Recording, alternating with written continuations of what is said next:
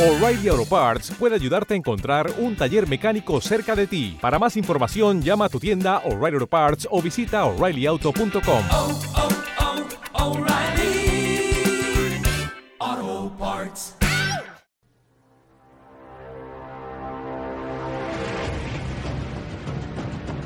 Quédate con la verdad. ¿Con qué parte de la verdad? Con la fracción. ¿Con qué parte de la fracción? ¿Pero qué es la verdad? La verdad es una mentira aún por desvelar. No confíes en nadie. La verdad puede que no la soportaras. Bienvenidos a la ronda nocturna. Comenzamos el turno de noche.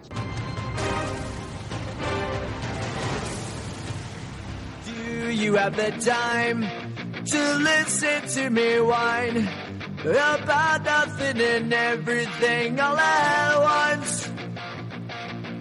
I am one of those melodramatic fools, neurotic to the bone, no doubt about it. Sometimes I give myself the creeps. Sometimes my mind plays tricks on me. It all keeps adding up. I think I'm cracking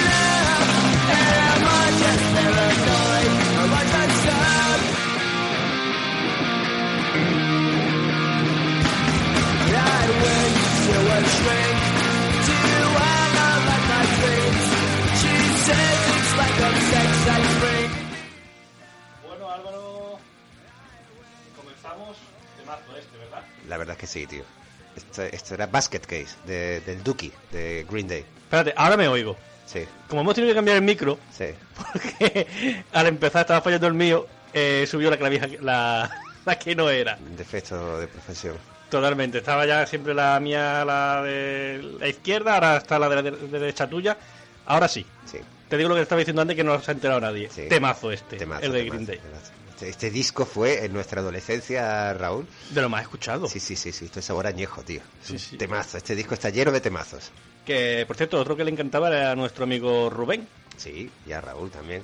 Sí, sí, este- es que ya te digo, para mí, yo tenía una en, en los antiguos Walkman de casete, yo tenía tres o cuatro canciones de este disco, tenía la Sí. de Digital Boy de, de Bad Religion, tenía de Red Hot Chili Peppers y tal, esa cinta la reventé, tío. Directamente. La reventé. Ay, de, de Rage Against the Machine, por supuesto. Hombre. te encantaba ese disco, sí, el sí, de sí, sí, sí. Killing in the Name, ese disco, vamos. Eh, Todos, El todos. bomb track y tal, lo, lo reventamos todos, tío.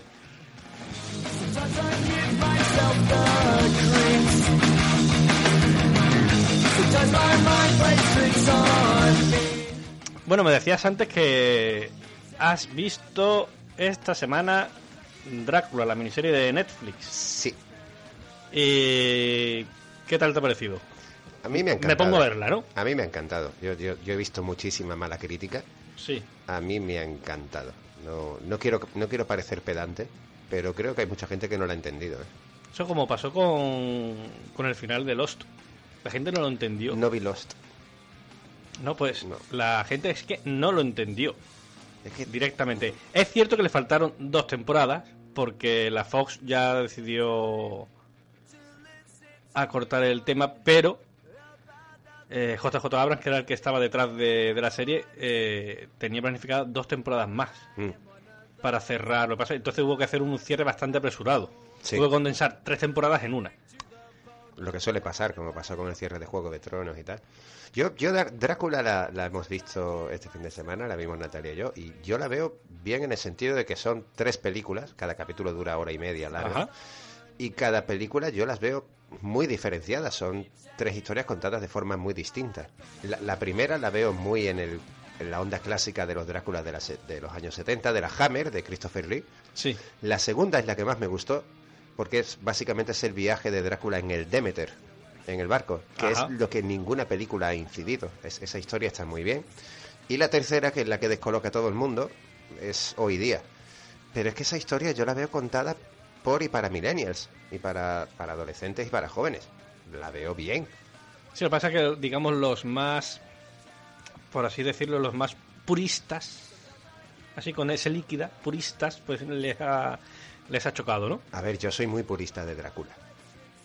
pero es cierto Está que... es- abiertos a nuevos horizontes. Es que la novela se la pasa, en muchas partes se la pasa por el forro de los cojones.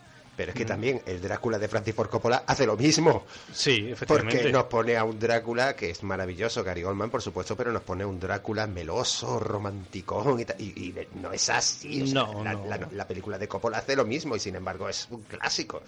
Sí, sí, sí. Entonces hay que saber disfrutarlo de esa forma. A mí me ha encantado. O la, ¿eh? o la, la historia del, del, del anterior pasante que había tenido, que perdía la cabeza, que había tenido... Renfield. Claro, que en la película pasa de puntillas. Sí, y en el libro es muy importante. Exactamente. Sí, sí, sí. O sea, cuando lees la novela es cuando dices, ostras, ahora comprendo la importancia de este personaje que, se pasaba de puntillas en la película. y creo recordar incluso que la novela tiene muchísimo más protagonismo Lucy Westenra que Mina Murray, la pareja de Jonathan Harker. Creo que es Lucy la que Drácula pretendía y no ya no estoy seguro porque hace mucho tiempo que la leí, pero creo que es Lucy y no Mina. Y sin embargo en las películas siempre ha sido al revés. No, no, Creo, era, eh, creo. eh, era Lucy, pero...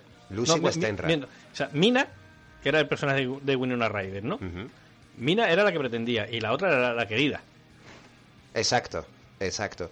Pero eso que, que, que la de Coppola es maravillosa, pero se toma muchísimas licencias también. O sea, hace lo que le sale un poco de... ¿Te está gustando este episodio? Hazte fan desde el botón Apoyar del podcast de Nivos. Elige tu aportación y podrás escuchar este y el resto de sus episodios extra. Además, ayudarás a su productor a seguir creando contenido con la misma pasión y dedicación.